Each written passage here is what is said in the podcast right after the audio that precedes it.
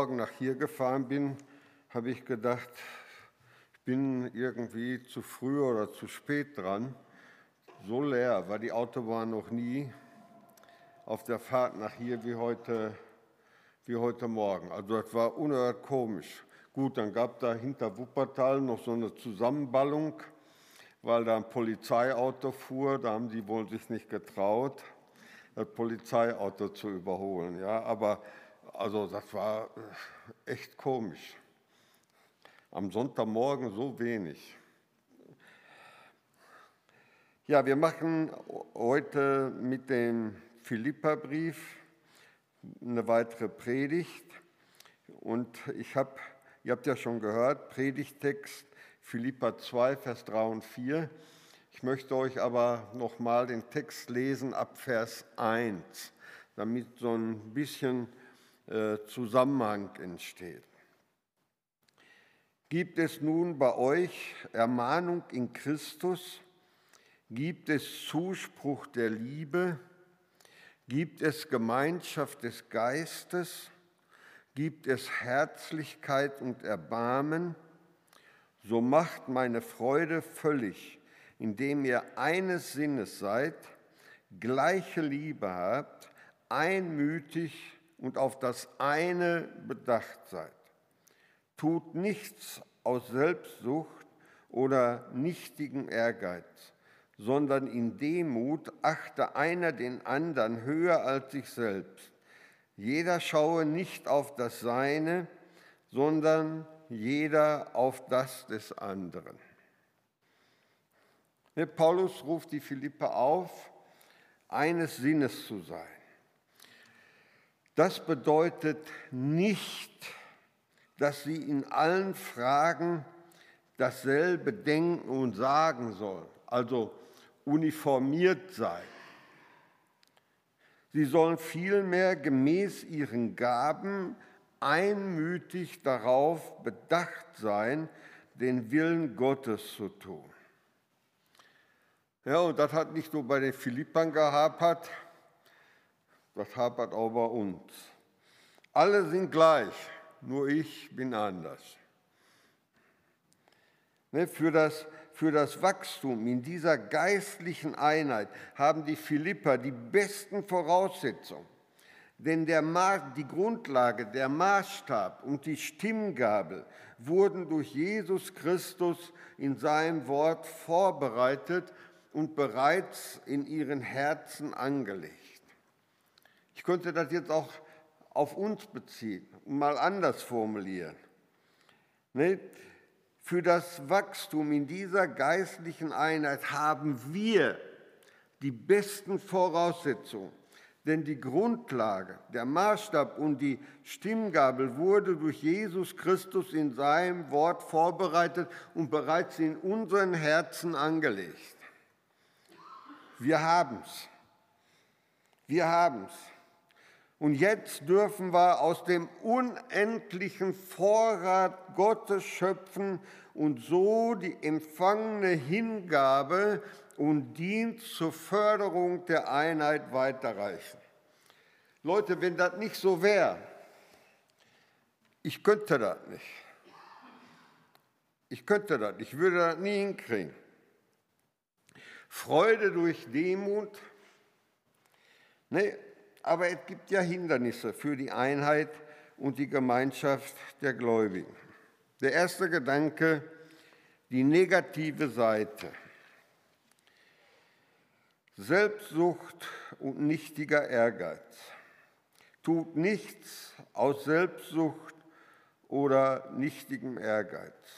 Das heißt, Selbstsucht ist keine Option für die Gläubigen. Denn Selbstsucht führt zu Streit, Zank, Auseinandersetzung und Spaltung. Ne, in Galater 5 wird die Selbstsucht als ein Werk des Fleisches und nicht als Frucht des Geistes bezeichnet. Selbstsucht ist Egoismus, der seinen eigenen Vorteil sucht.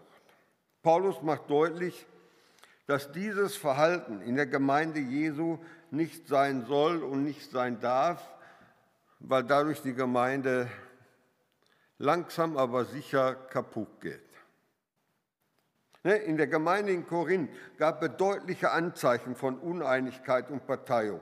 Und Paulus stellt sich diesen Tendenzen klipp und klar entgegen und schreibt den Korinthern in 1. Korinther 1, 10 bis 12 so. Ich ermahne euch aber, ihr Brüder, Kraft des Namens unseres Herrn Jesus Christus, dass ihr alle einmütig seid in eurem Reden und keine Spaltung unter euch zulasst, sondern vollkommen zusammengefügt seid in derselben Gesinnung und in derselben Überzeugung. Mir ist nämlich, meine Brüder, durch die Leute der Chloe bekannt geworden, dass Streitigkeiten unter euch sind. Ich rede aber davon, dass jeder von euch sagt, ich gehöre zu Paulus, ich aber zu Apollos, ich aber zu Kephas, ich aber zu Christus. Im Kapitel 3, 3 sagt er ihnen dann noch, denn ihr seid noch fleischlich. Solange nämlich Eifersucht und Streit und Zwietracht unter euch sind, seid ihr da nicht fleischlich? Umwandelt nach Menschenweise. Ja, die Selbstsucht, Parteiung, Fraktion, Meinungsgruppen, das Suchen nach eigenem Vorteil ist ein großes Hindernis für die Einheit der Gemeinde, die Jesus doch sehr am Herzen liegt.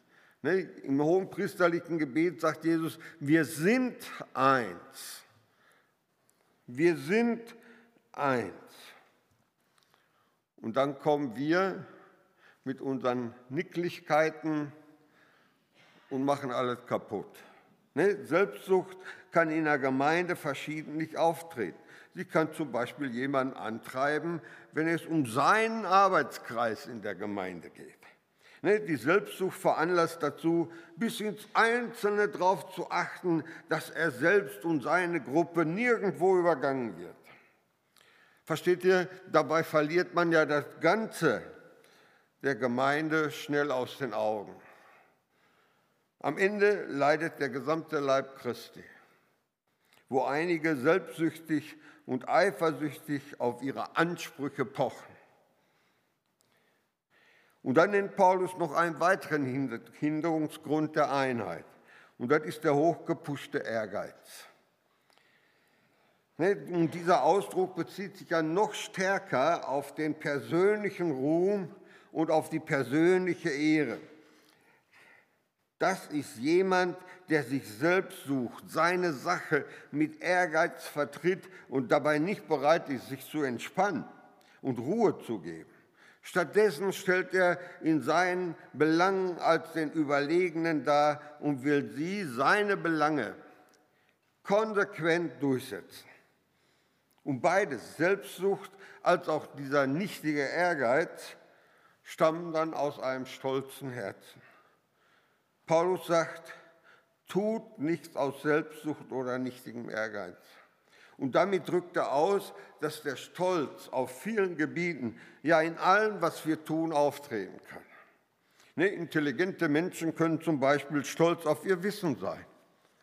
Andere rühmen sich ihres Reichtums, ihres Einflusses, ihrer Macht. Manche sind stolz auf ihr Aussehen oder darauf, dass sie beliebt und anerkannt sind. Oder was noch viel schlimmer ist, ich habe die richtige Erkenntnis. Ne? Alle anderen sind arme Würstchen, weil sie meine Erkenntnis nicht haben. All dies kann Eingang in die Gemeinde finden. Nee, an dieser Stelle machen wir immer einen großen Fehler. Ich nehme das, was ich mir denken kann, zum Maßstab für das, was möglich ist. Und vergesst dabei, dass mein Denken ja ziemlich begrenzt ist, ne? wenn man doch ehrlich ist.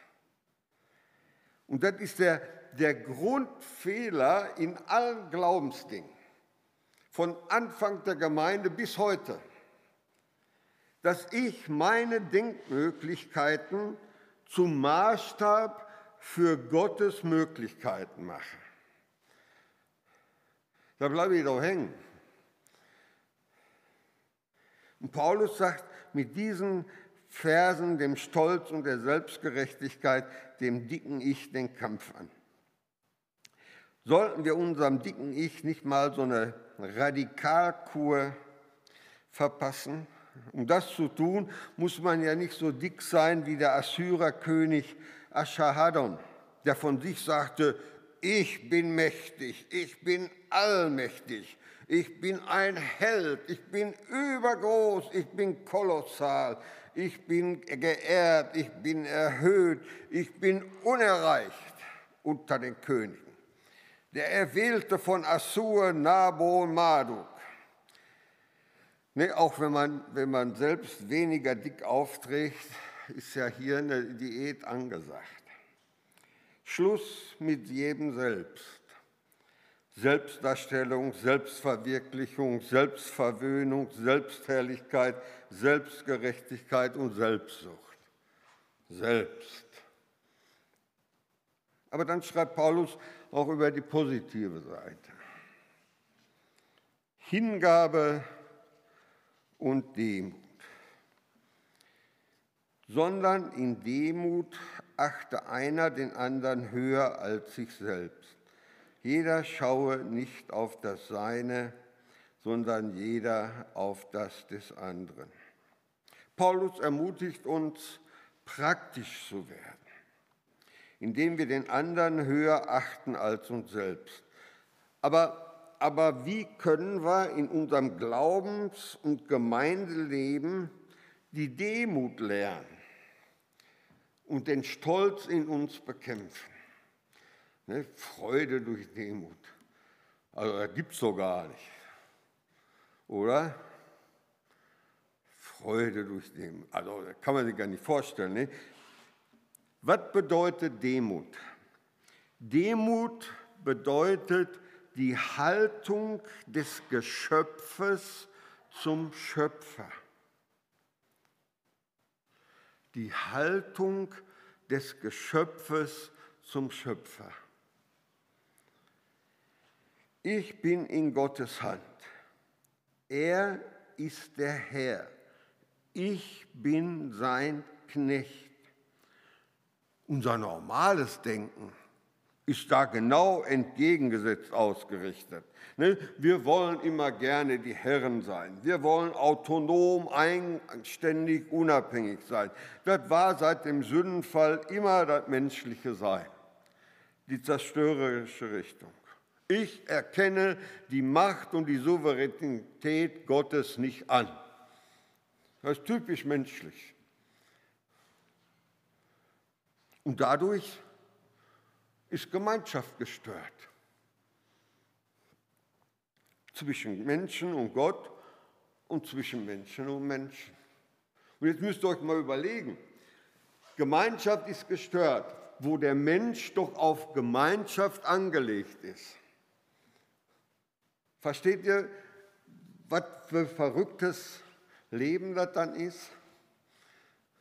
Ich bin auf Gemeinschaft angelegt und diese Gemeinschaft ist gestört. Nur durch mein Verhalten. Verrückt, ne?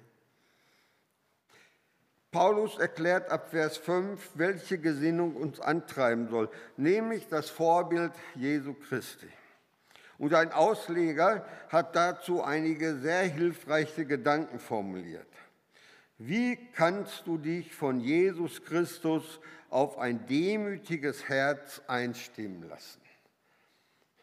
Wüsste, das habe ich dann einfach abgekupfert. Warum soll ich das erfinden? Nicht? Das war so schlüssig für mich, habe ich gesagt, das nehme ich und trage das vor. Ja, 2.1, die Voraussetzung.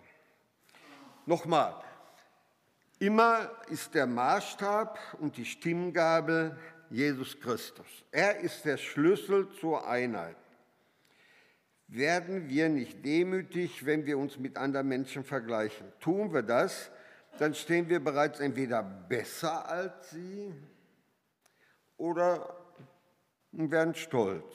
Oder wir reichen nicht an die Leute ran. Ne? Ach du Elend.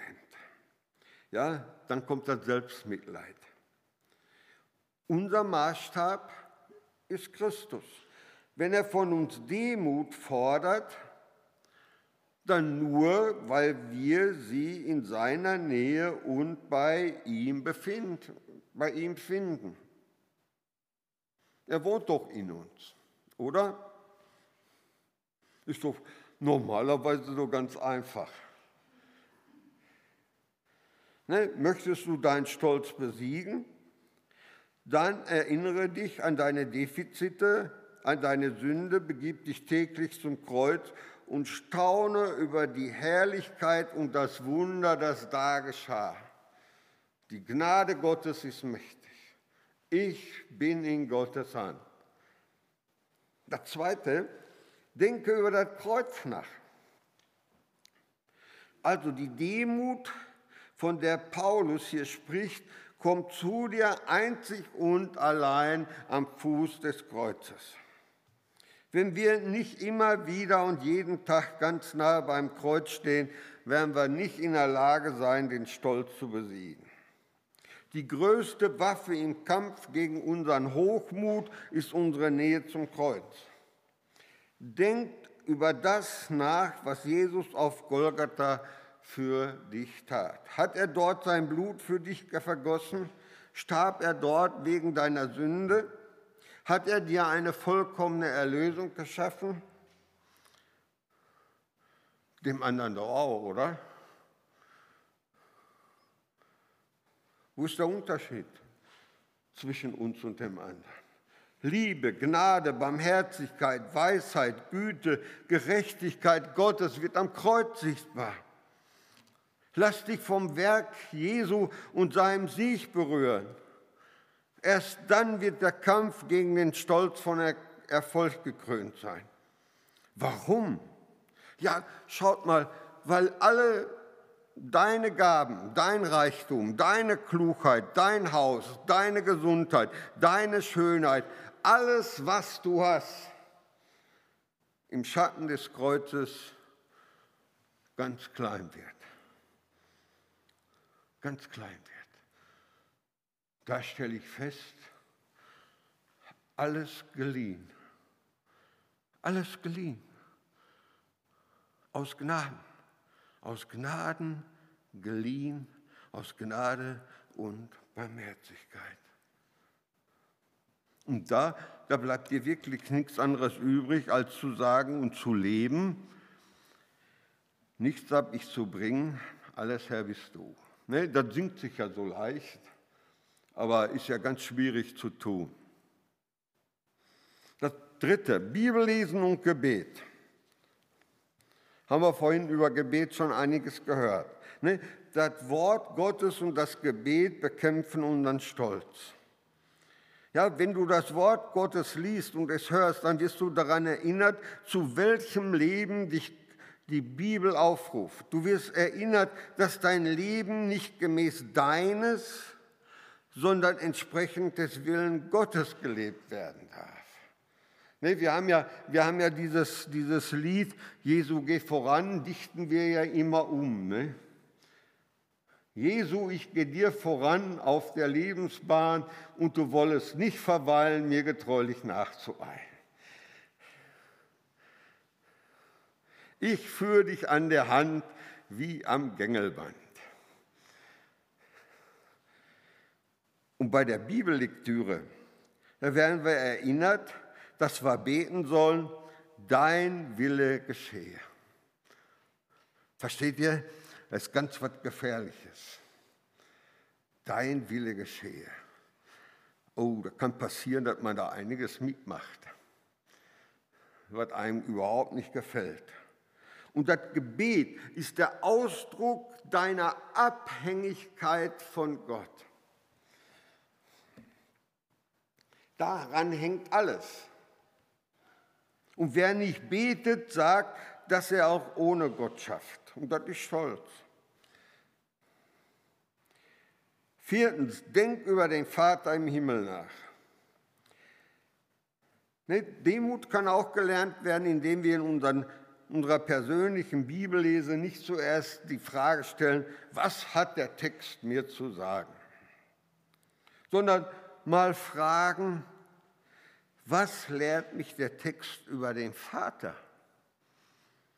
Diese Frage rückt alles andere in das richtige Verhältnis. Die Bibel ist in erster Linie ein Buch über den Vater und den Sohn. Sie ist die Selbstoffenbarung unseres Herrn. Im Vergleich zu den Wahrheiten über unseren Schöpfer sehen wir plötzlich gar nicht mehr so groß aus.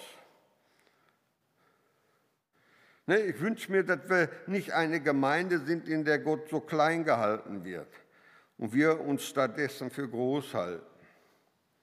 Eine gute Übung, um dagegen vorzugehen, ist darüber mal nachzudenken, wer ist Gott wirklich? Psalm 8, Vers 4 und 5.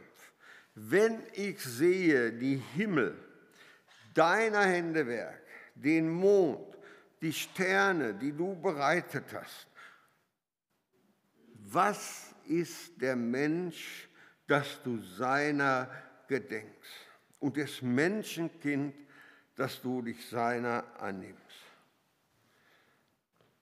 Was sind wir?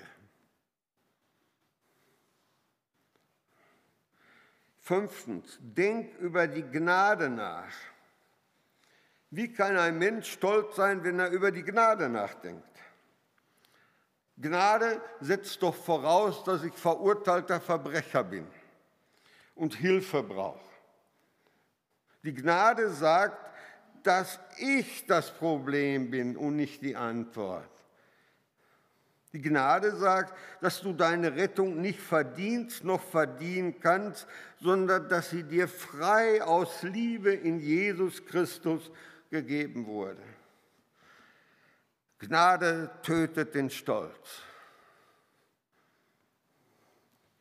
Das sechste, werde praktisch. Also der Aufruf von Paulus ist nicht theoretisch sondern kann ganz einfach in der Tat umgesetzt werden. Ne, vielleicht sind da jetzt einige von euch, die sagen, was erzählt er da vorne? Ne? Nee, nee. Warum kann das in die Tat umgesetzt werden? Ja, Leute, ist doch ganz einfach. Guckt doch mal in die Bibel rein, steht doch geschrieben, Epheser 2, Vers 10, übrigens mein Lieblingsvers, weil Gott die guten Werke längst vorbereitet hat. Ja? Gott hat die guten Werke längst vorbereitet. Und ich darf darin leben. Wir sind doch Gottes Schöpfungswerk, geschaffen in Jesus Christus zu guten Werken. Und dann können wir es auch tun. Nicht, weil wir die großen Kings sind, ne, sind wir wieder bei der Demut. Ja, und das macht doch Freude, wenn ich weiß, da ist jemand, der bereitet alles vor. Der Ehrgeiz, die Ehre ist der Todfeind. Die Demut ist die Triebfeder der Gemeinschaft. Das eine stellt das Ich in den Mittelpunkt, das andere will immer neu erbeten und erkämpft sein. Und wisst ihr, was interessant ist? Beide, beide die Ehre und die Demut. Beide wollen der Gemeinschaft dienen. Jawohl, beide sind keine Drückeberger, sondern bereit, Aufgaben zu übernehmen, mitzumachen, dabei zu sein. Beide. Ehre, meine eigene Ehre und die Demut. Beide. Aber die Ehre dient nur sich selbst. Die Demut hat immer den anderen im Blick. Und deshalb, deshalb bring dich ein mit deinen Gaben und bei all dem vergiss nie, dass du ganz und gar abhängig von Gott bist. Versteht ihr, das ist Demut. Nochmal. Ja, jeder Erfolg, jeder Sieg, ist ein Geschenk der Gnade Gottes und nicht Folge deiner besonderen Fähigkeiten. Die Einheit der Gemeinde wird vom Stolz, der Selbstsucht und nichtigen Ehrgeiz attackiert, untergraben und zerstört. Die Freude des Apostels in seiner römischen Gefangenschaft konnte erst völlig werden, wenn die Philipper die Gesinnung Jesu annahmen und in Demut miteinander lebten. Ja, die Freude und die Einheit lassen sich nicht von der Demut trennen. Und dann, dann brauche ich mich nicht mehr mit mir selbst zu beschäftigen, sondern immer mehr und mehr mit meinem himmlischen Vater und deinem Retter Jesus Christus. Ja, das heißt, also damit wir uns nicht missverstehen, ne, ich darf immer noch einkaufen gehen. Meine Haare kämmen da wie auch noch. Ja, rasieren die Männer. Ne? Ja, also nicht, nicht, dass wir uns hier falsch verstehen. Ne, Maßstab und Stimmgabel in der Gemeinde bin ich nicht und du auch nicht, sondern allein Jesus Christus und sein Wort, das er uns geschenkt hat. Ich bete. Ihr dürft sitzen bleiben. Herr Jesus Christus, ich danke dir für dein Wort. Ich danke dir, dass du uns Menschen besser kennst als wir uns selbst und dass du uns diese Hilfestellung heute Morgen geschenkt hast.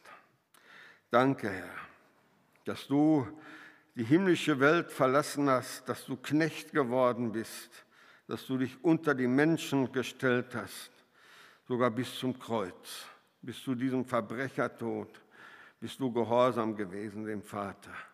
Du hast gesiegt über Hölle, Tod und Teufel.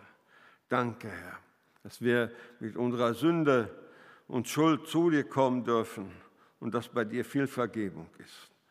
Danke, dass du die Macht der Sünde kaputt gemacht hast und dass wir leben dürfen, nicht weil wir so liebe, nette, gute Leute sind, sondern weil du lebst und uns beim Vater vertrittst, wenn wir verkehrte Wege gehen. Ich danke dir dafür. Ich danke dir für dein Entgegenkommen, dass du uns immer wieder neu ermutigst, aufforderst, dass wir nicht auf uns sehen, sondern auf dich. Danke. Und wenn wir jetzt auseinandergehen, dann danke ich dir, dass du uns alle begleitest, dass du sogar Wohnung in uns machst, dass wir nicht allein gelassen sind, egal in welcher Situation wir uns befinden, ob wir todkrank sind, ob wir fröhlich sind, du bist da, du bist für uns da. Du bist in diese Welt gekommen, dass wir dieses Ziel erreichen, dass wir dich sehen werden, wie du bist und bei dir sein werden alle Zeit. Danke dafür. Amen.